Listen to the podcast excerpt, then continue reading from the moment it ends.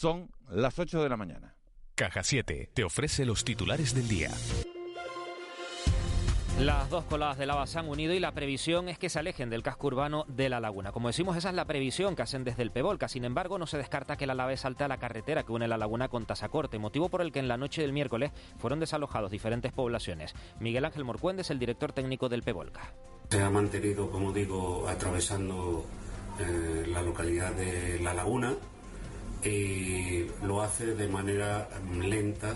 La colada está moviéndose lentamente aunque inexorablemente, y avanza hacia una encrucijada en la que todavía no sabemos si tomará eh, eh, dirección noroeste o suroeste y las desaladoras portátiles instaladas en Puerto Naos para garantizar el riego de las plantaciones afectadas por el volcán comenzarán este fin de semana a inyectar agua en la red. Así lo ha confirmado el director general de Aguas del Gobierno de Canarias. Víctor Navarro ha explicado en Canarios de Campo y Mar que el volumen que se prevé incorporar es de unos 5.600 metros cúbicos. Bueno, ya entró un poquito de agua en la red eh, estos días con, con las pruebas del barco.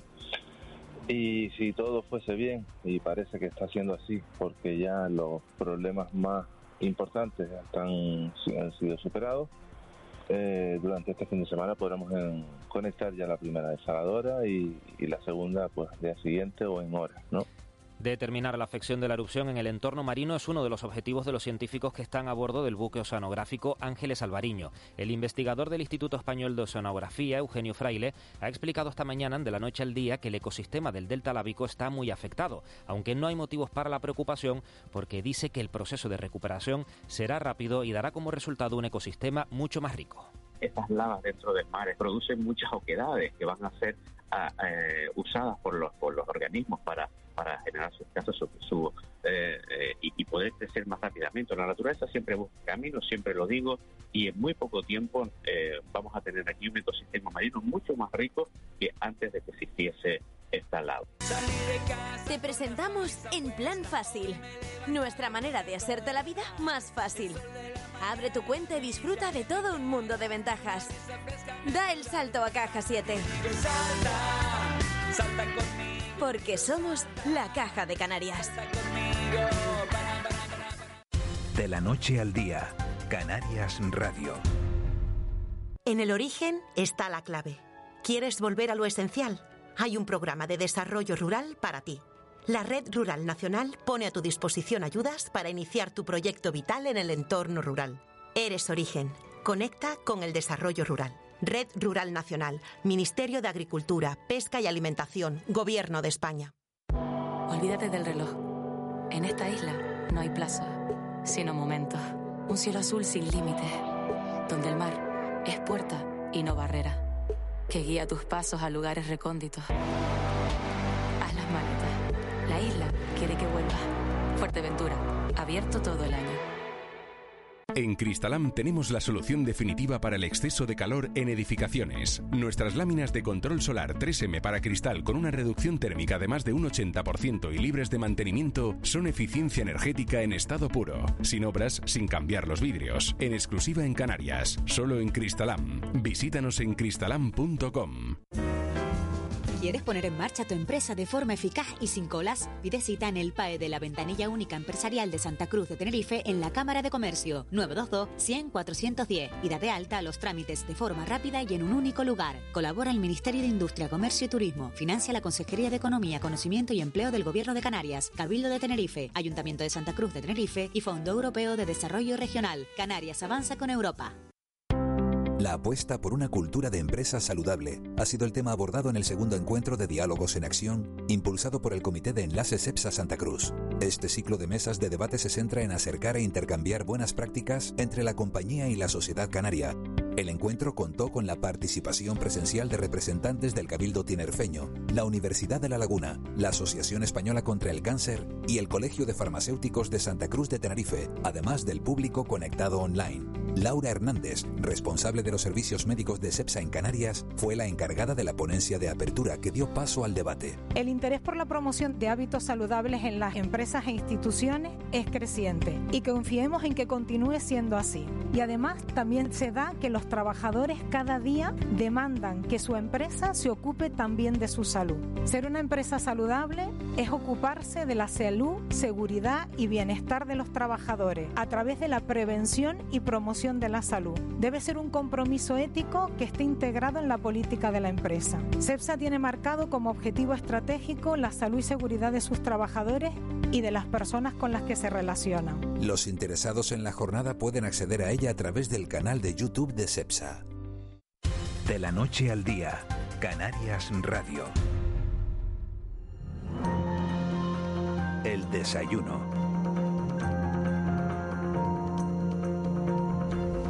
8 y 5 de la mañana de este viernes 22 de octubre. Hoy vamos a tener un desayuno distinto a los que solemos tener. El tiempo de desayuno lo aprovechamos para hablar de un tema en profundidad. En eso va a ser igual y lo hacemos normalmente con una persona, pero esta vez van a ser tres perspectivas distintas sobre un mismo asunto. Fíjense, queremos hablar en esta previa de, fin de semana de los graves incidentes que se están produciendo en distintas ciudades canarias eh, esos fines de semana, sobre todo en, horario nocturno, esos macrobotellones que se están organizando y que suelen acabar en peleas multitudinarias y se acaban convirtiendo en lo que es una noche tranquila de fiesta en actos absolutamente vandálicos.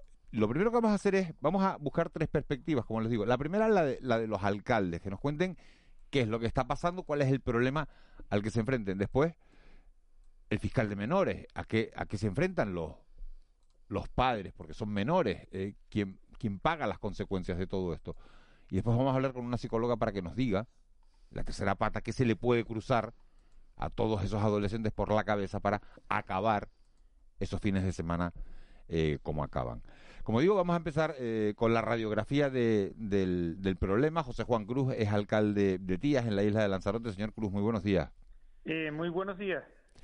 En Puerto del Carmen eh, se están produciendo problemas. La policía local eh, interpuso 70 denuncias en, los últimos fines de semana y ha habido que, reforzar eh, la vigilancia en esas zonas de, ocio nocturno. ¿Qué está pasando, alcalde? Bien, con la reapertura de la actividad turística en el verano, afortunadamente pues ha empezado a dinamizarse el entorno turístico y como consecuencia de ello pues aparecen de nuevo los botellones. Los botellones no es nuevo, se han ido, son modas, han ido rotando por diferentes puntos del municipio y en este caso concreto pues se han ubicado en el entorno del casco de la Tiñosa, en la zona del muelle. Eh, podemos entender desde el ayuntamiento que los jóvenes quieren, estar quieran estar en la calle, quieran salir, quieran divertirse después de 15 meses de encierro eh, pero, pero eso hay que hacerlo con orden y con no quebrantamiento a la ley. ¿Qué es lo que está haciendo el ayuntamiento? Pues el ayuntamiento lo primero que ha tenido que hacer desde el inicio del verano, reforzar los servicios de limpieza los, en los domingos. Eh, y además también reforzar eh, la seguridad, recurriendo a pagar horas extras a la policía local y trabajando coordinados con la Guardia Civil de la zona. En las dos últimas semanas se han puesto en torno a 70 actas de denuncia, actas de denuncia que tienen tres, tres, tres, tres, tres, tres patas, por llamarlo de alguna manera. Unas van orientadas eh, por mm, actividades clasificadas y espectáculos públicos a los locales incumplidores, incumplidores en cierre, incumplidores en ruidos y demás. Eh, otras denuncias van mm, por eh, tenencia y consumo de droga en lugares públicos y las mayoritarias eh, van por incumplimiento a las medidas de prevención eh, frente al COVID. Eso pues le llegará las sanciones a los domicilios, a los, a, los padres de los menores y de los que no son tan menores, pues les llegarán a ellos directos. Y son denuncias que oscilan entre 200 y 600 euros. Eh, no nos queda otra, no nos queda otra, sino controlar y sancionar. Eh, alcalde, buenos días. Mm, buenos días. Eh, se habla mucho sobre la capacidad de los cuerpos policiales, bien locales, bien eh, del Estado, para controlar esta clase de situaciones. En el caso de Tías, claro, con la plantilla de la policía local, ¿cuánto es, ¿cuántos hay? ¿Cuántos puede desplegar en la zona de esta de, La Tiñosa? ¿Qué pues colaboración tiene la Policía Nacional? No, en la Policía Nacional no, no está en la demarcación. La demarcación nuestra es la Guardia Civil. Ah, la Guardia- vale. Eh, trabajamos coordinados con la Guardia Civil. El fin de semana pues se trabajó coordinado y este se trabajará coordinado con la Guardia Civil. ¿Con cuántos agentes? ¿Suficiente el despliegue para un poco bueno, en torno a de 8 a 10 Bueno, di- agentes. Sí, sí. Sí, perdone, perdone, continúe. Que Sí, son sí, suficientes según diez su... No, 8 a 10 no son pocos, ¿eh? No son... En la laguna el fin de semana pasado, había men- en la laguna Tenerife había menos, ¿eh? Bueno, va, va en función de la disponibilidad que tenga el personal para hacer horas y la capacidad que tenga el ayuntamiento para poder pagarla, claro. Eh, buenos días, alcalde. Eh, las medidas eh, coercitivas, ¿no? Las medidas de que haya policía, de que se denuncien y se, y se, y se presenten y se sancionen, ¿no? Las actitudes que no son conformes a la ley, es lo que usted ha hablado hasta el momento. Yo le pregunto eh, si, si, su, si cree que es, mm, sería buena idea o, lo está haciendo el ofrecer alternativas de ocio a los jóvenes diferentes eh, y si esto, bueno, es efectivo, si cree usted que hay camino ahí. Mm, sí, ya digo, son modas en determinadas épocas, épocas alternativas. Los departamentos del Ayuntamiento de Tías, de Cultura, Juventud, organizan y programan otro tipo de actividades. Pues de hecho, en ese mismo lugar, todo este mes de octubre, eh, todos los viernes hay cine de, de verano. Está instalado allí, es cine todos los viernes para el que quiera. Pero esto, mm, consumo de alcohol en menores en la vía pública, eso no se puede permitir, lo vamos a sancionar. Vamos a sancionar los locales, vamos, no, estamos sancionándolos e incluso hemos detectado este fin de semana tiendas de venta de alcohol, no, no locales de copas, vendiendo a menores. Por lo tanto, los tenemos perfectamente identificados e iremos a por ellos. Y las No sanciones, hay otra solución. Y las sanciones eh, que llegan a los padres tienen efect- son efectivas. Ustedes comprueban que ef- efectivamente pues tienen un- Pues eh, se, se van a cobrar y el que no las pague en voluntaria se, se- se las cobrarán por ejecutiva. Porque es un expediente administrativo que se abre y con- se concluirá, no, no queda otra. Usted tiene claro que la- el perseguir a esos establecimientos que vendan alcohol a menores y perseguir, sancionar, sancionar y sancionar. Esa es la, esa es la única solución, ¿no, alcalde? Entonces, ¿qué hacemos? ¿Lo dejamos? No, Eh, que- eh, que eh, dejamos que anden a sus anchas y que molesten a to- al entorno, porque en el entorno también hay vecinos que quieren descansar. O los que venden alcohol después de las 10 de la noche, alcalde, también, ¿eh? Que también se da. Sí, eso, eso ya lo dije. eh, actividades clasificadas en cuanto a los horarios de cierre, ruido y todo lo que tenga que ver con los negocios de copa. Por otro lado, las tiendas, eh, las actas por el COVID, por consumo de alcohol en la vía pública y, y, y prote- y luego por tenencia de consumo de drogas en lugares públicos, por la protección de la seguridad ciudadana. Nos está oyendo eh, Manuel Campos Dabó, que es el fiscal decano de, de menores de la Fiscalía de Santa Cruz de Tenerife. Enseguida vamos a hablar con él. Eh, alcalde, gracias por, por describirnos la situación. Gracias por contarnos lo que lo que está pasando y ahora vamos a ver eh, las consecuencias que puede tener todo esto, ¿no? Porque bueno, porque son menores y, y- y yo no sé si los padres tienen responsabilidades en todo esto, ¿no? Pues muy bien, Vamos a ver. José Juan Cruz, alcalde de, de Tías, en Lanzarote. Muchísimas gracias. gracias. 8 y 13 minutos. Manuel Campos Dabó, muy buenos días. Hola, buenos días. Eh, ¿Cómo solucionamos todo esto? Con educación, básicamente, y, y mayor control sobre los menores. Hablamos del tema de menores, porque Sí, también claro, claro. en, e- en ese ámbito yo le digo que los perfiles, que por eso dije que me daran unos días para, para analizar mejor el fenómeno, dado que realmente este fenómeno en la laguna empieza a partir de primeros de septiembre, segunda semana de septiembre, eh, los perfiles de los chicos que van están oscilando de media entre tres, entre 16 y 24 años. Entonces, lo que refiere lógicamente al menor de edad, eh, mayor control de los padres, eh, alternativas de ocio, como están diciendo, y por supuesto, eh, consecuencias al hecho que produzcan estos menores, que las hay, pero que no se conocen. Eso, para empezar, aparte de, de mayor control de la zona. Sé que ayer tomaron una, una medida, me parece, a nivel administrativo, de mayor control por el tema de la epidemia, eh, a nivel de salud pública, que puede ser una medida eficaz si es proporcional y, y legal en su momento, claro. ¿A qué medida se refiere? A, a la medida de control, acceso al cuadrilátero, eh, y el, la Junta de Seguridad, me parece, de la Laguna, con el alcalde y la subdelegación del gobierno. Si hoy es portada en Diario de Avisos, eh, se estableció una medida que se acuerda en una reunión urgente entre las diferentes administraciones. Bueno, eh, a la policía se le va a permitir establecer controles de acceso y requisar bebidas alcohólicas para evitar los botellones y peleas multitudinarias. Pero claro, el problema de esto es que se cierra el cuadrilátero, se blinda el cuadrilátero y se irán a otra zona. Esto no, esto no se acaba cerrando una zona, ¿no? No, vamos a ver. Este fenómeno es un poco también mimético. Yo creo que esto es de repetición por los modelos sociales, las redes, lo que se ha visto por desgracia en Bilbao, Zaragoza, Barcelona, Madrid, y yo creo que esto hace un efecto de imitación, reflejo absurdo. Eso bajo la ingesta después de, bebidas alcohólicas y de sustancias estupefacientes, pues genera este un poco de cóctel. Sí, evidentemente todo puede ser trasladable, pero evidentemente si, si atajamos no hay que olvidar de que tengo un poco de memoria, uno que ya tiene sus años, que hace 12, 13, 14 años el cuadrilátero multiplicaba, por 10 los incidentes que hay ahora. ¿eh?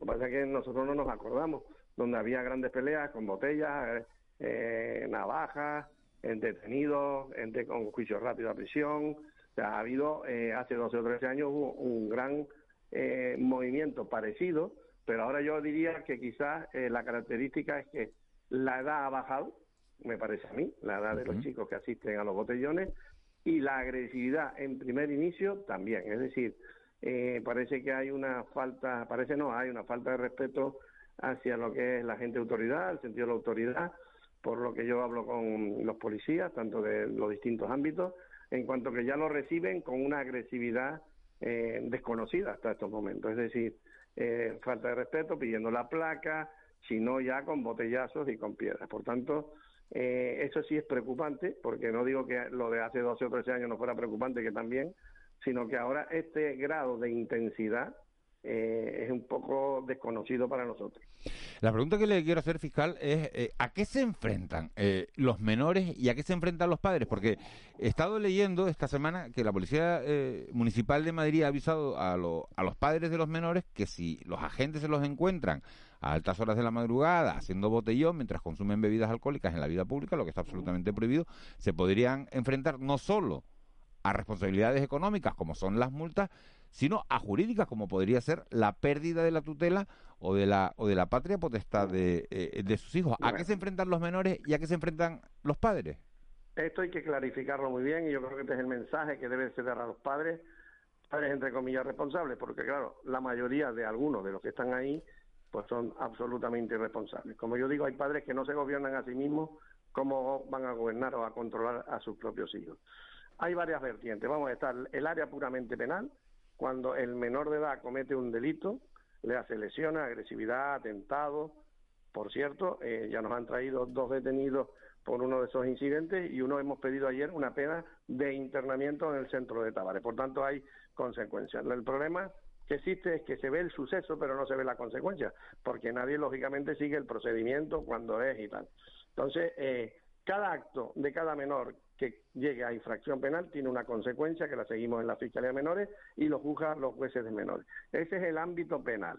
Si el menor tuviera menos de 14 años, que es inimputable o no imputable a efectos penales, se traslada a los servicios sociales del domicilio del menor para que se inicie una investigación de por qué ese chico de 13, 12, 11 años está en la calle a esas altas horas y dónde está el control de los padres. Ahí empieza a trabajar los servicios sociales donde puede haber otros indicadores de riesgo, puede haber un asentismo escolar, puede haber una no vacunación, puede haber miles de cosas que pueden concluirnos la posibilidad de que ese niño se encuentre en riesgo.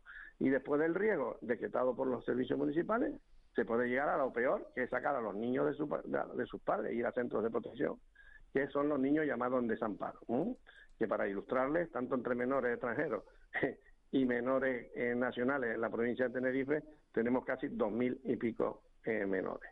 Esos niños no tienen papá ni mamá oficialmente, sino son la Dirección General Menor el que tutela. Por tanto, ahí ya pierden la capacidad de decidir sobre los menores. Y después está la otra vertiente, la que decimos que, es la de responsabilidad dineraria, vamos a decir así, bien a través de las sanciones administrativas de multa o bien de la responsabilidad civil que deriva del delito. Es decir, yo le pego a un policía, le rompo la boca, pues esa, ese arreglo de boca que los dentistas y esa labor es bastante eh, cuantiosa, pues si vale 5.000 o 6.000, responden los padres.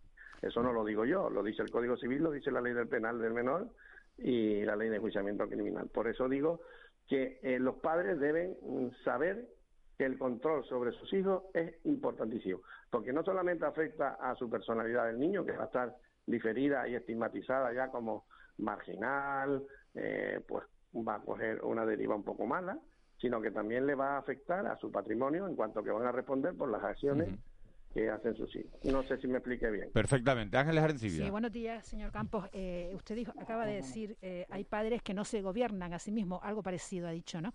Sí. mi pregunta va en el, en el sentido de, bueno, la percepción social o mm, que, la sociedad es bastante complaciente con el alcohol, ¿no?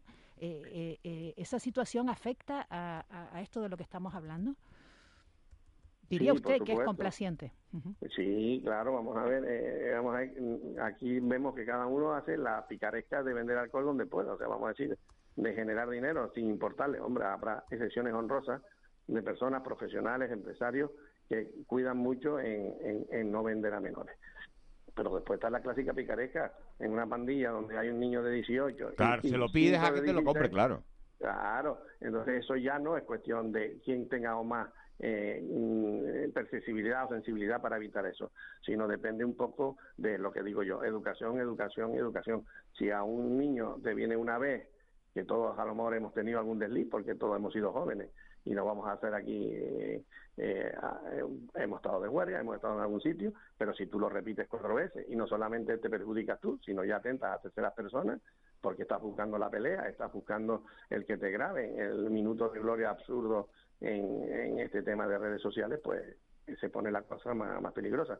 Es lo que hice yo referencia a esa agresividad que me cuentan la infantería que está a pie de, cuadrilátero, tanto nacional como policías locales, que por cierto son muy escasos y muy valientes, porque son muy poca gente de policías para tanta multitud que se reúne. Sí, señor fiscal, buenos días. Es que al final parece que la única respuesta que se nos ocurre, hoy es fin de semana, venga, esta noche hay cuadrilátero, es poner más policías. No hay otra que se pueda hacer. No, yo, lo que pasa es que esto como, como, como una enfermedad, cuando está la cosa grave, pues habrá que meterla en la UBI. Primero habrá que tomar las medidas eh, proporcionales y que sean necesarias para, para zanjar lo más posible el problema, pero vuelvo a decir, esto la profundidad del problema es puramente educativo.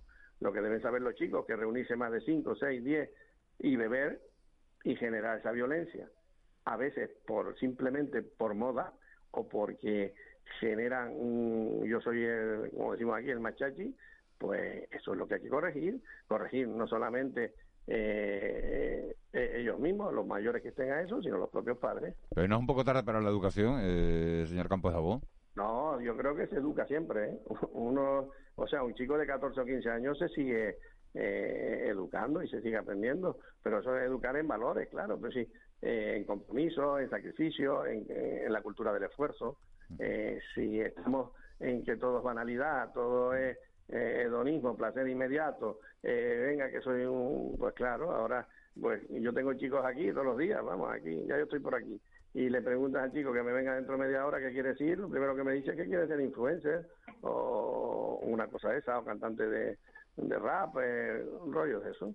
O sea, pero nadie se me dice que, ah, eso cuesta mucho, eso hay que estudiar mucho, eso no hay que estudiar. O un esa cultura del no esfuerzo genera que todo el mundo quiera divertirse de inmediato, eh, con poco pensamiento y poca reflexión.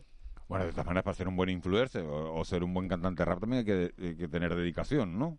Me imagino, yo me queda muy lejos eso. pero bueno, eso. Yo no sé si soluciones a corto plazo, eh, señor Campos Davo, hay o no hay, porque usted habla de educación, que va un poco más allá. Es verdad que nunca se para de educar, pero bueno, eh, no sé si hay alguna solución a, corto plazo. Yo creo que también, y nosotros tendremos, y ahí es una función nuestra, tendremos que hacer o visibilizar las consecuencias que tienen. Es decir, eh, a través del portavoz nuestro de Fiscalía, pues cuando haya un hecho en donde es condenado un chico, a lo mejor deberíamos remitirles a ustedes no el nombre porque están protegidos por datos, sino el resultado de una acción concreta a un menor y las consecuencias que llegó a ese menor, por ejemplo, que puede estar privado de libertad en Valle Tavares, y la respuesta y la respuesta que le ocurre. Si eso lo ve la gente, a lo mejor dice ahí pues el que la hace la paga, como decía mi abuela, ¿no? Pues eso es lo que vamos a tener que, visibilizar también desde los medios de comunicación para que la gente sepa que los actos estos tienen consecuencias, que no se quedan... Por supuesto, que, no se quedan. Todo, porque en una masa grande, eh, pues sabemos que no todo el mundo, porque claro, eh, primero eh, es difícil concretar Eh, afortunadamente hay muchas cámaras ahí, eso es lo que nos damos el valor de prueba generalmente, pero eh, no todo el mundo va a tener una respuesta, pero a aquella persona que es individualizada, es filiada y que se le puede atribuir una responsabilidad, no tenga ninguna duda que se le persigue y tendrá sus consecuencias. Piensen que al año aquí, en la provincia de Tenerife, hay 600, 700 sentencias condenatorias sobre menores de edad y sobre padres. Eh, señor Campos Davo, es muy interesante todo lo que lo que está contando. Yo le invito a, a, ver si, le tiendo la mano, a ver si se puede venir a desayunar un día aquí con calma con nosotros y estamos eh, 20 minutitos, media hora hablando de este asunto. ¿Le parece? Vamos a ver cómo me puedo organizar yo. Sí, sí, bueno. Yo como diría, como soy chicharrero, bueno, se hace buen fresco, eso es en la laguna, ¿no? Esto, esto, esto es donde usted quiera, esto lo organizamos. Ah, usted no, se, usted no, se preocupe, usted no se preocupe.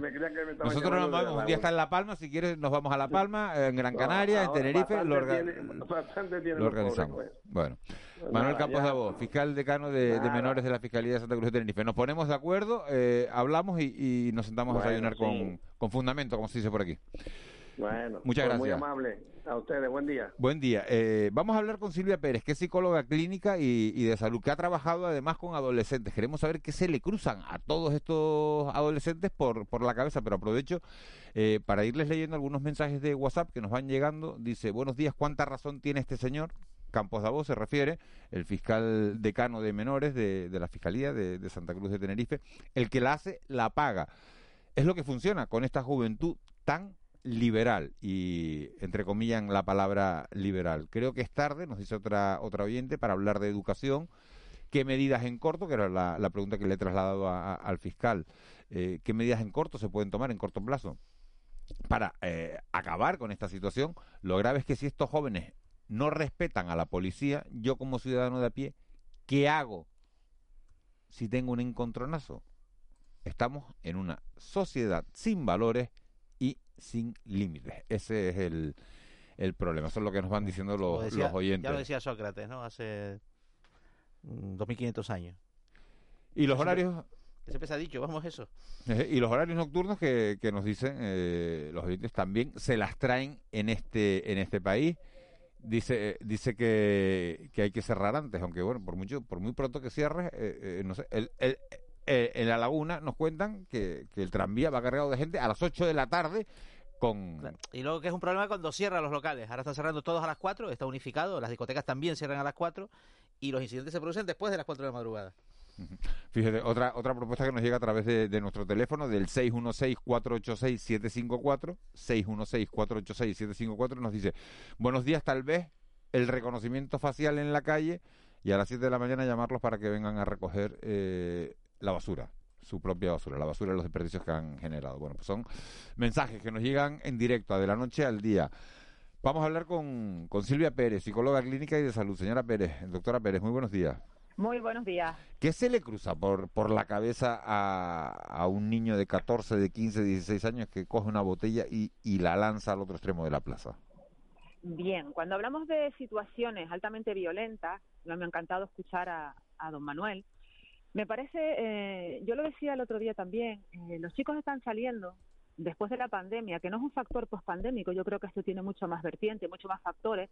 Estamos con chicos en la calle con, 10, con 17 años que hace dos años, año y medio, estaban en sus casas con una prohibición de no poder salir por el límite de edad. Ahora mismo están saliendo esos chicos a la, a la calle, chicos que no han tenido contacto con locales nocturnos, espacios de ocio, con grupos de iguales, chicos que se están consumiendo cantidades abusivas de alcohol, cantidades abusivas de consumo de tóxicos y que no saben desenvolverse en un entorno social. ¿Qué pasa? Que cuando uno de los chicos ve cómo un compañero puede agredir a otro para formar parte del grupo y hacerse creer ¿vale? Aquí estamos todos, es cuando se cometen este tipo de agresiones. Es curioso que esto se haya dado después de la pandemia y yo sigo la línea de, de don Manuel, es decir, es un tema de educación, pero también tenemos que tener en cuenta que si está pasando esto, hablando ya más de una línea preventiva, deberíamos generar alternativas de ocio para estos perfiles de chicos que están saliendo ahora a la calle sin ningún tipo de habilidad, sin ningún tipo de conocimiento de cómo desenvolverse en horario nocturno y después ya ver todo el tema de valores que parece que carecen, que no existen y todo el tema de la educación. Y como dice, como decía el compañero, son reeducables, son reeducables. Claro que sí. ¿Qué pasa con estos chicos también? No tienen conciencia de la consecuencia de lo que puede pasar. Yo salgo a la calle, aquí se hace lo que se considera, vamos a divertirnos de una forma totalmente errónea, lo que decía, la demora de la recompensa, la quiero ahora, lo quiero ahora, y todos juntos en el mismo punto en la laguna. Entonces, bueno, se puede valorar esto de un montón de, formas, sobre todo de cara a la, prevención o a erradicar más o menos este fenómeno. Hay mucha, hay mucha gente que lo primero que dice, lo que hace falta, eh, Silvia Pérez, es mano dura. Bien, lo que hace falta es mano dura, sí.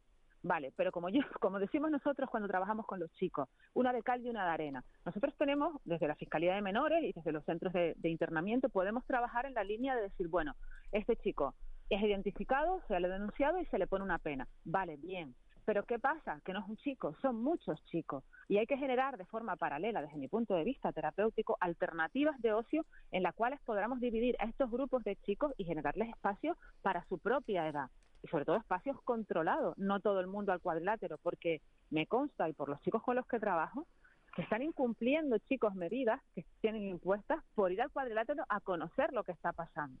Y después el efecto redes sociales, que para mí también ha sido muy importante. Durante toda la época en la que los chicos han estado en sus hogares, se ha dado una serie de comunicación entre ellos y lo sé.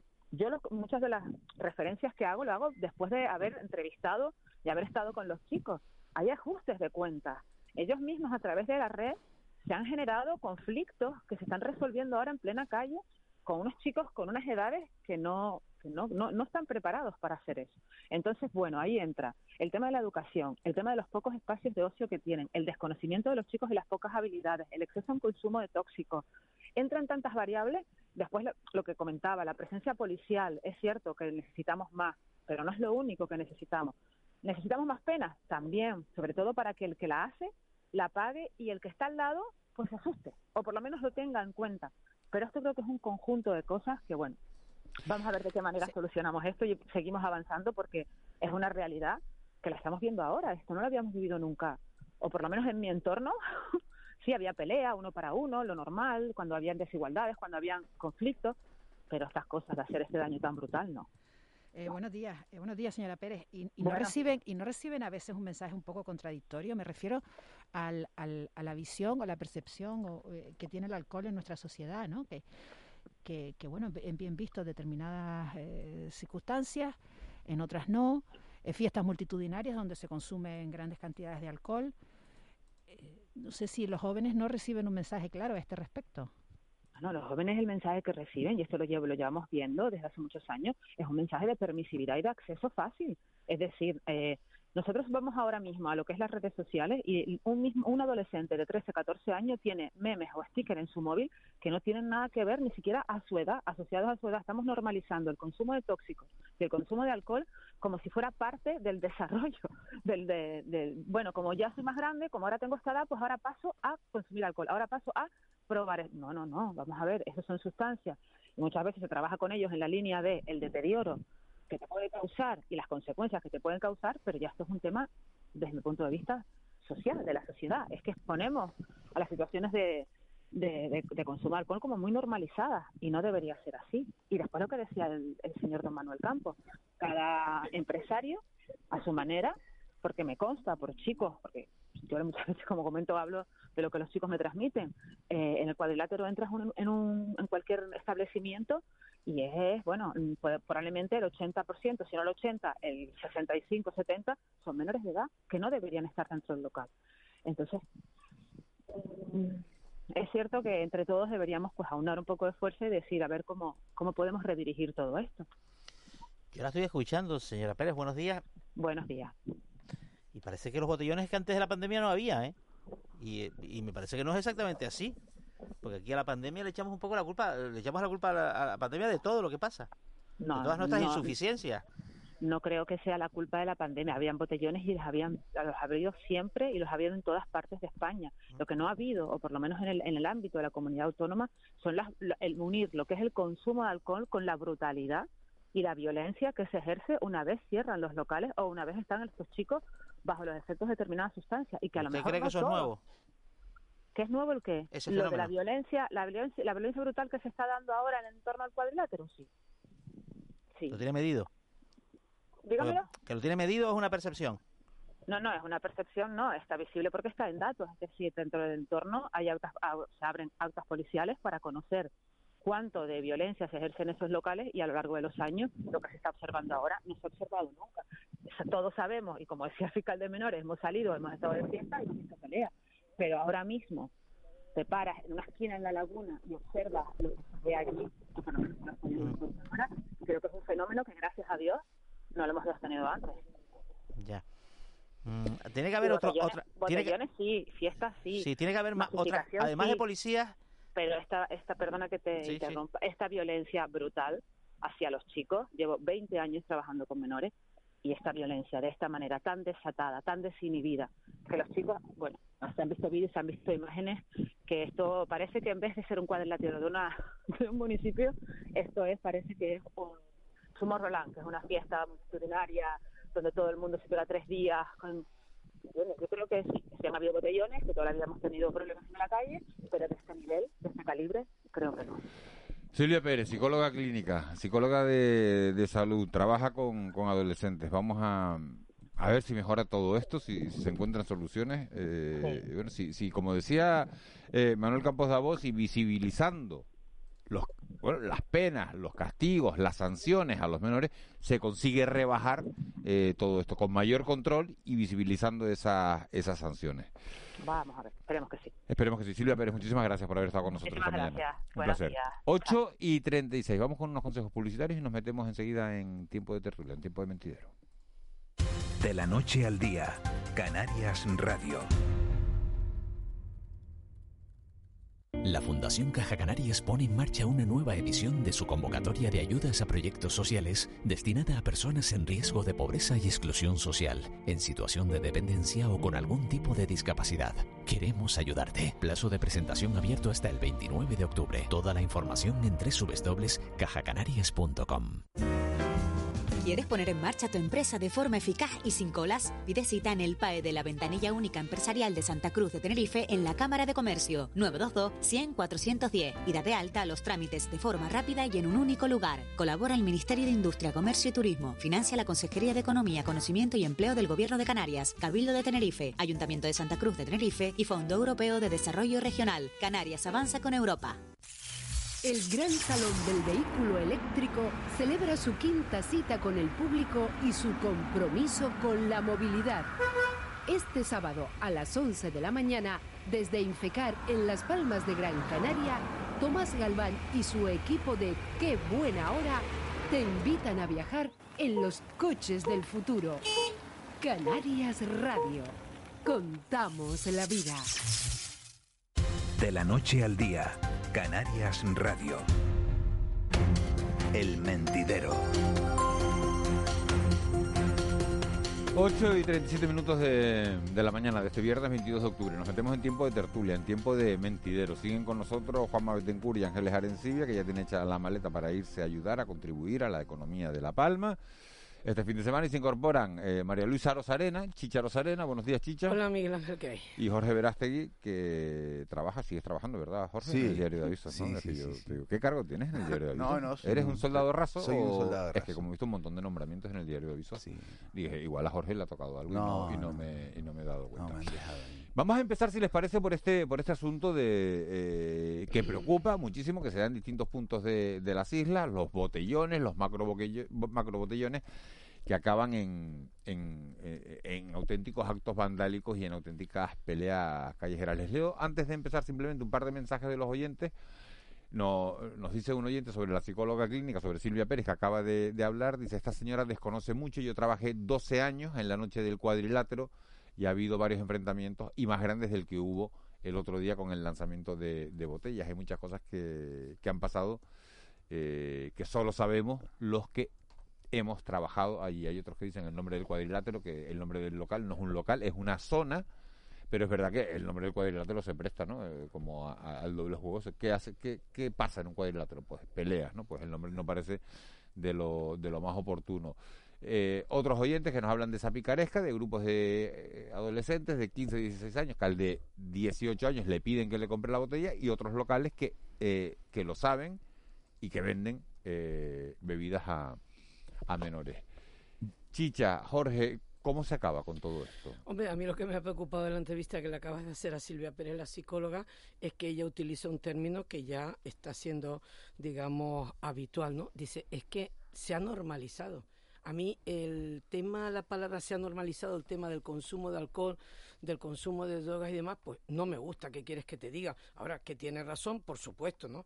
Yo no sé si esta señora estará 100% al día de lo que pasa. Al hilo, lo digo Miguel Ángel, del mensaje que has recibido de un oyente o de un oyente, pero hay una cosa que está clara, ella se ha explicado correctamente y te ha dado algunas claves. Yo creo que lo de los botellones, como otras muchas modas, hay que erradicarlas porque van a más, lo estamos viendo, ¿no? Lo estamos viendo, es que no solo en la ciudad de San Cristóbal de la No Laguna. son una moda, Ha- chicha, habla- que ha habido botellones no. siempre. De todas maneras- Y ha ha hablado Silvia y ha hablado también el fiscal de sí. menores, eh, Manuel Campos Dabó, y ha hablado Mm. también el alcalde de Tía, José Juan Cruz, que ha explicado. Sí, sí. eh, y además lo que está diciendo Juan Betancourt es verdad que los botellones no son una cosa nueva. Lo que pasa que ahora ya, digamos que al hilo también de ciertas actitudes políticas en la península, ¿no? De ciertos presidentes o presidentas de comunidades autónomas que llaman a la libertad y que llaman a la cañita en libertad y demás, todo esto se va extendiendo. Pero a ver, Hay a una ver, cosa- Chicha, Ayuso tiene, Díaz Ayuso ver, tiene la la- culpa del, del no, botellón no, en la no, laguna. Lo de- lo de Díaz Ayuso, a ver, vamos a esperen, ver, esperen un poco eh, porque en es un Madrid en los años 80 Sí. pues también había Esperen un poco había porque es un tema de delicado y no quiero que se malinterprete y hay que sentenciar los temas, ¿no? Entonces,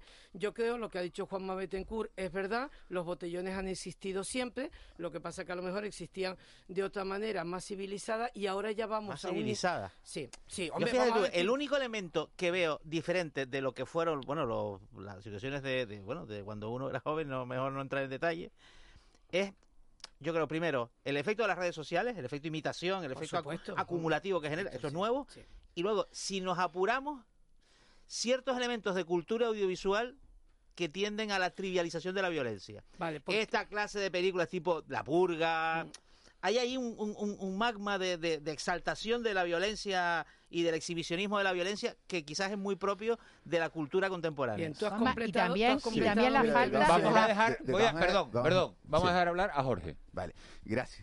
Mira, una cosa, de todas maneras, ha habido un montón de peleas en el cuadrilátero De mm, siempre. De siempre. Mm. Es que lo, lo que ha cambiado es que ahora se graban las peleas, Claro. creo yo, ¿no? Y entonces somos más conscientes de las cosas que están ocurriendo. Pero vamos, yo he practicado mucho el cuadrilátero porque me tocó esa época de, de hace 14 años y había peleas todos los fines de semana.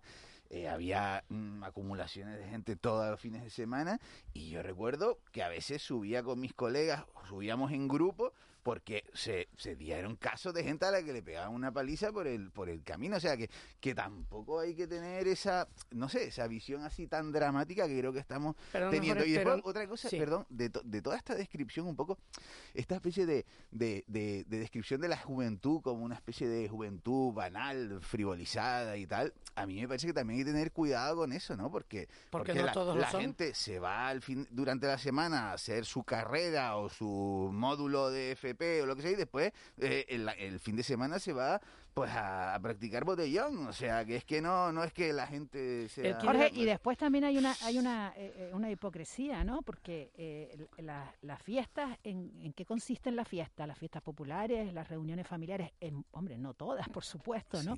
Pero muchas, ¿en qué consisten? En tomar alcohol. Ah, claro, claro. Entonces, si, si, si el alcohol es bueno y tú eres un, un joven y, y es lo que, lo que estás viendo... Porque en carnavales no se toma alcohol, ¿no? También se toma alcohol, Claro, claro. por eso, por es que eso, se toma alcohol y, si- y muchas veces Y sin fallas, y y el sin San tino, Fermín, y y en la y en la romería, Entonces, si tú y en la ves, y las reuniones, y las reuniones familiares Claro. muchas veces en algunas... Pero eh, eso no se puede criticar. Claro, y después tienes lo de las alternativas. Si tú eh, no tienes más alternativa de ocio que esa, y es la que hace la gente que está a tu alrededor, pues tú sigues ese camino, porque es tu forma de relacionarte. Si, si se, se, yo ¿No te- creo no mucho en el deporte. cine yo de creo- verano, el cine de verano no te gustó. eh, el cine de verano es que lo veo, a mí me encantaría ir de cine de verano, pero creo que esta gente está en otra onda, ¿no? Que están con, con, con- bueno, tienen, el- tienen todo el cine que quieran en el móvil. Yo lo que eh, eh, pienso mucho es en el deporte. Yo creo que el deporte tiene un poder de, de, generar, eh, tiene, eh, no solamente en el aspecto físico, también en el social, en valores. eh, Esto se acaba, como dicen algunos, algunos oyentes, eh, buscando a, lo- a los responsables y poniéndolos a hacer trabajos comunitarios. Pero es que eso es una visión así como penal, un curil, eh, no sé, me parece un poco reaccionaria, ¿no? Es que además la gente simultanea las cosas. Eh, Me refiero, hay gente que se va de botellón y también hace deporte. Hay gente que se va de botellón, o sea, mm, la Claro, gente no porque funciona se puede. No, pero. Jorge, lo que Es estamos, lo pero Jorge, lo que estamos criticando es el, bon- el botellón. Bueno, el botellón es, es Pero lo que estamos criticando, Beber lo que, alcohol lo en que la vía estamos pública, ¿eh? cuestionando, lo que estamos cuestionando, lo que estamos cuestionando es, es no solamente beber eh, porque es ilegal, pero también bueno, después había que ver lo de los precios, ¿no? Que eso es otra cuestión. Eh, sino el desmadre, ¿no? Las peleas, Ahora, el convertir eso, esto en, en batallas campales, en dejar en dejar las calles hechas un, un- un desastre, Pero eso, eso, en la, eso en la laguna hace 15 años se, se no, si, no sé si se solucionó, pero sí mejoró mucho con el aumento de la presencia policial. Y es verdad, si la policía está ahí, eh, la gente se Si la comporta gente se mejor. recata, ¿no? ¿entiendes? Y Aquí- eso- Pero no hay, no hay policía para vigilar. Y esto no pasa solo en la laguna. Nos están oyendo en las ocho islas. Esto no pasa solo en la, en la laguna. Estamos hablando de Tía, estamos Sí, hablando sí. de Gran Canaria. Por supuesto. Y, y estamos hablando, dice, el otro día, en estos locales, cuando te venden una copa a 6 euros o 7 euros, el precio de las copas, entramos en el precio de las copas, y una botella de ron, te la venden a 10 euros. Y a 7.25 también si eres... Y ahí, entra otro elemento, ¿eh? Sí. El alcohol barato, que es otro elemento relativa, relativamente ¿Tienen la nuevo. culpa los locales de estas zonas de ocio por vender las copas a esos precios de 6, 7, 8 euros? Son... Eh, A ver, Miguel, No. me, gusta- No, no. me gustaría matizar una cosa con respecto a lo que ha dicho Jorge Verasti, que el problema es cuando ya la gente va con ánimo de bronca, para cerrar el tema anterior. Entonces, cuando tú vas de botellón o simplemente de reunión multitudinaria, llámala como quieras, a disfrutar porque te has pegado una semana de exámenes o de estudios, porque eres una persona, en fin, que no quieres fallarle a tu familia, quieres sacar la carrera, lo que sea. Llega el fin de semana y te divierte. El problema es los que ya van con la premisa de ir a meter, eh, Bueno, digamos, bronca. claro, Porque Verástegui decía que cuando él era más pibe, porque lo sigue siendo, cuando era Bueno. más pibe, resulta que él ya tenía que subir en grupo por si acaso, pues en fin, en el medio de transporte o donde Pero, fuera. a, pero, ya se Chicha, a ver, de los cuatro que estamos aquí, de los cinco que estamos aquí, Ujú. ¿quién no ha hecho un botellón? ¿Ustedes Sí. no han hecho un botellón Yo- nunca? Yo, No, yo no, Yo porque... sí he hecho un porque- botellón, pero porque yo no le he pegado a nadie. O Por sea, su- yo, me, vamos, yo he ido... Miguel, me estás dando la razón. Es después- decir, lo que no puede ser es que vayan ya con la premisa de ir a meter bronca, porque luego pagan justo por pecadores de los que están allí y se han ido exclusivamente a divertir. El tema de los precios del alcohol y del alcohol, en fin, mm, en malas condiciones, vamos a llamarlo así, o de no muy buena calidad, es un tema también muy No, no, el, complicado. el- el alcohol de marca blanca de los supermercados, no, que- no- yo no digo que sea de mala calidad, yo digo que es barato. Claro, Y, y, y hay una circunstancia que se ha puesto de relieve en los últimos años respecto a, la- a cómo eh, la juventud actual eh, consume alcohol, que es el fenómeno del atracón, ¿no? El beber eh, a toda velocidad para, para, para cogerte, pues eso, para Ya. para cogerte un, un- un buen colocón, ¿no? Pero que Que este de esto no, no, es no, pero esto eh, es un, eh, a mí me parece que es un cambio a peor, ¿no? A- un cambio a peor de los últimos, de Pero los porque últimos años. también ¿no? se producía antes, Ángeles. pero eh, em, yo no lo tenía tan visto esto. o sea, eh. se bebía alcohol, pero no de esta manera de, de, de- Es que eh, hay situaciones que beben como, vamos, a toda, a toda velocidad. Sí, o sea, parece, parece que va a ser el último día de su vida. Y tú dices, hombre, deja algo para mañana, ¿no? En plan, en fin, en plan coña marinera. Antes un poco yo lo comentaba también un poco en relación a, a- que esto también se ha dicho siempre, ¿no? Que la juventud es un de- la juventud de hoy es un desastre. Esto lo decía Sócrates hace 2500 años, ¿no? siempre lo fuimos, ¿no? Siempre, siempre, jóvenes la juventud fuimos- es un desastre y, y Y no siempre tiene la clase es de al hedonista, lado es mejor que la es tuya, hedonista, ¿no? porque nosotros los de 50 años no somos hedonistas, ¿no? No, no, no, eso eso son los pibes, ¿no? Es, es, un asunto muy, muy, muy, muy complejo. Mira. La presencia policial ayuda. eh, decía Miguel Ángel antes, la presencia policial, eh, 10 agentes en, en Tías es una cobertura suficiente. El fin de semana pasado así, había 6 en la Laura. 6 en el cuadrilátero. Vamos, eso hay que corregirlo. Yo me voy para, yo me voy ninguna para mi casa y después... eso, hay que corregir, eso hay que corregirlo. Y luego hace falta algo más. O sea, se, se han descubierto en el cuadrilátero situaciones de vulnerabilidad de menores que han dicho, bueno, pero es que este chico lo que pasa es que nadie se ocupa de él. Y entonces también hay una parte de, de- de- de trabajo social que hay que desempeñar junto con la presencia policial, que no tiene que ser una presencia intimidatoria, pero sí da un poco... Disuasoria. Exactamente. O sea, que, una- que, que la persona, lo estaba diciendo también ahora Verástegui Juanma, en el sentido de que cuando hay presencia policial, pues la gente, algunos, no todos, en fin, se recatan y demás y puedes controlar el tema. El problema es que los también nos estamos olvidando del tema de los, de los vecinos, ¿no? O sea, es que la gente que, bueno, yo no sé si- tuvimos, tuvimos aquí el otro día una entrevista chicha con un propietario de un restaurante de la zona del cuadrilátero Es que te lo "Mira, iba a que- decir porque es que la me oí. arruino. Sí, es que te lo iba a decir porque la escuché y dije, claro, este es el prototipo que no nos damos cuenta. Estamos centrando el tema, digamos, en las golfadas, en las palizas, en fin, en todo, en las vejaciones y demás. Sin embargo, no nos estamos dando cuenta que la gente de alrededor tiene que vivir de sus negocios y ¿qué pasa? Que desde el jueves por la noche allí no le va ni el Claro, tato. y, después estos no locales pagan ir. un montón de impuestos, porque Sí, son locales sí. que abren de noche, con lo cual tienen que pagar más impuestos. Que venden alcohol, tienen que pagar más impuestos. Que al final, eh, y claro, se encuentran con esta situación y, y claro, y se van a, Oye, a, a la ruina, pueden poner el precio que quieran. Vamos a terminar con, e- con este asunto prácticamente, eh, pero eh, quiero leerles un par de, de mensajes de los oyentes. Hay alguno más que hacía botellón también. Dice, yo hacía botellón en mi época, pero no molestábamos a nadie. Buscábamos sitios lejos de casa. Incluso amanecimos en Tamadaba. Estamos hablando de este mensaje desde de, de- de Gran Canaria. Dice, amanecíamos en Tamadaba desde las 10 de la noche para no conducir. Pero es que cada vez hay más restricciones para, para todo. Quienes íbamos al Club Agogó teníamos otra educación general básica. Lo de ahora es adquirido desde la primaria. Solución, educación en casa y en los colegios. Un abrazo, equipo. Eh, bueno, pues son mensajes que van llegando de trabajo comunitario. Trabajo comunitario es como lo, lo- lo más de moda, lo más que se pide, como ayudas a asociaciones de luchas contra el cáncer, para que empiecen a, a valorar la, la vida. Sí, porque muchas veces se dice aquello de ojos que no ven, corazón que no siente. Estas eran las Mucha la- de esta gente, como tú sentencias del Huesca comprenderás, Calatayud, ¿te acuerdas?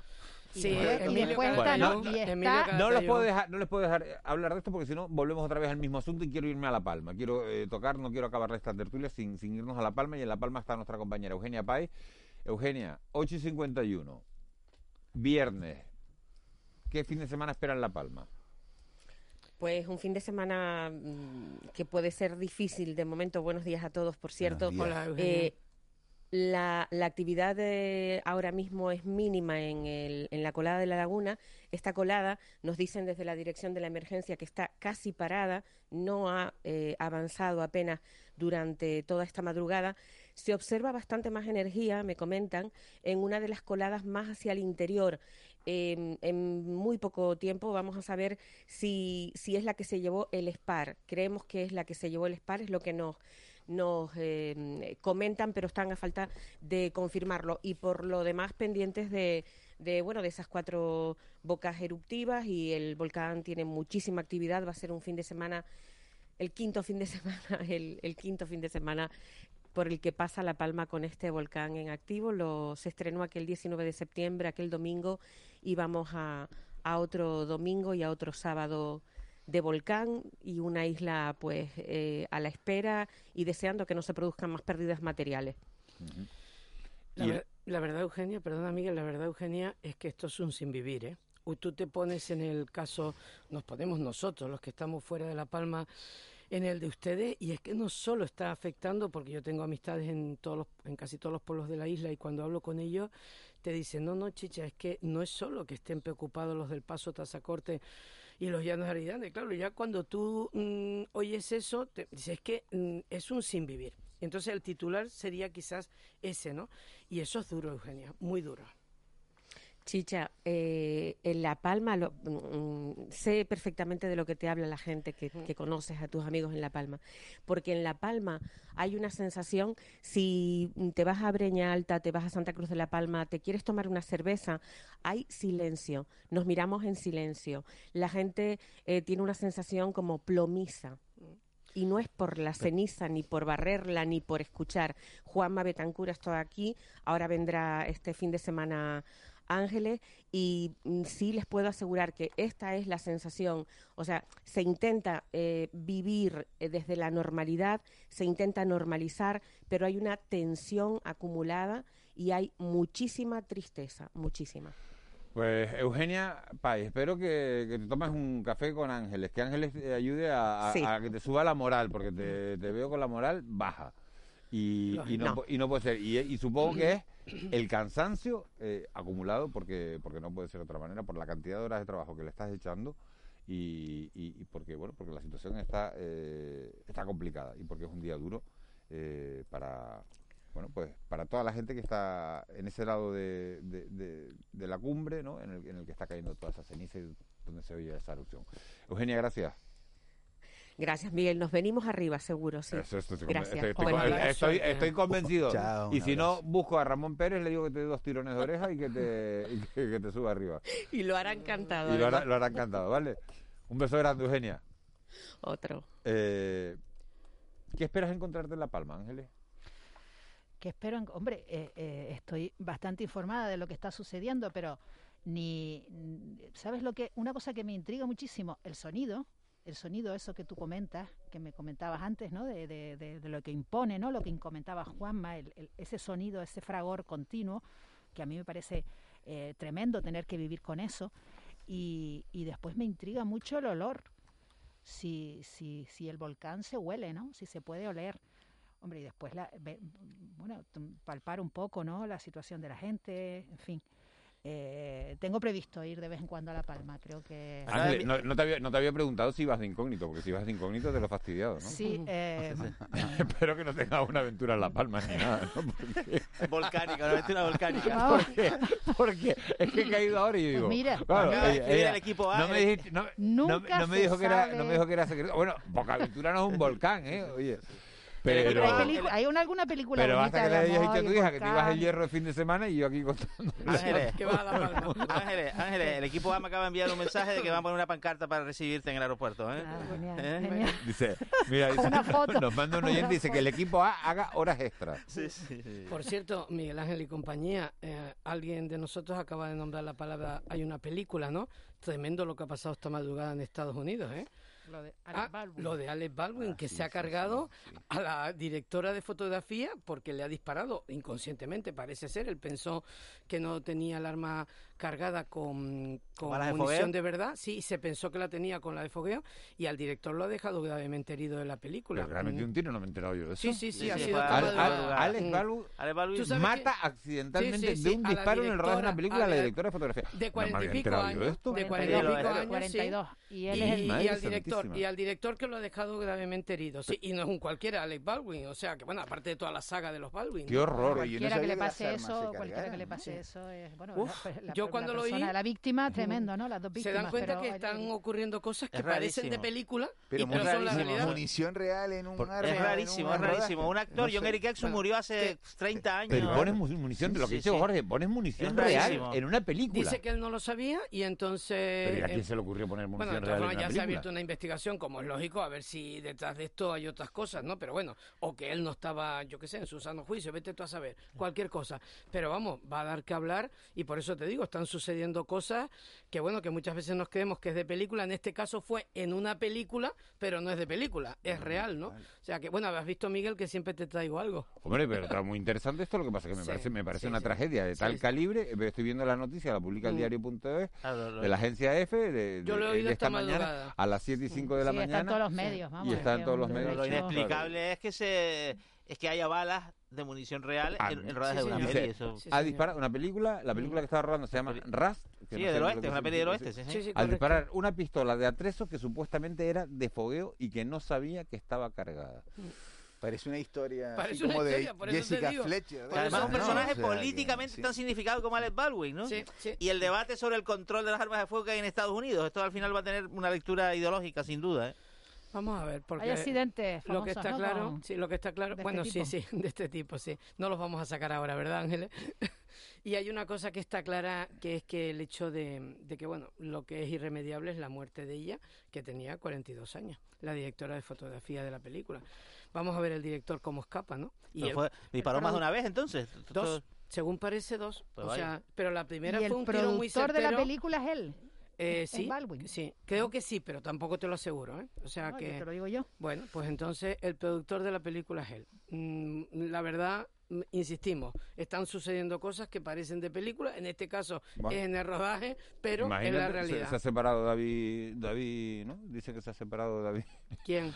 David, ¿Qué Flores, de la que ganó Superviviente. Ay, por favor. Es una broma. Por favor, sí, sí, bueno, broma, las cosas broma, que no pasan. Que, que, son las mm. cosas que, las, cosas, las cosas que pasan que, que, me puse ayer a ver las noticias de Telecinco para ver lo del volcán, porque Telecinco, Antena 3 siguen haciendo un trabajo excepcional también con el tema de, del volcán, porque eh, un mes más tarde la apertura de los informativos son de 25 minutos, entonces me tropecé con, con, esa, con esa noticia. Ramón Pérez manda un mensaje. Ángeles, no sé si hemos comentado que vas a La Palma este fin de semana, pues eh, si, si, finalmente decides ir, Ramón Pérez se ofrece a pagarte un par de cervezas. Ay, genial. Bueno, que lo, que, que lo sepas.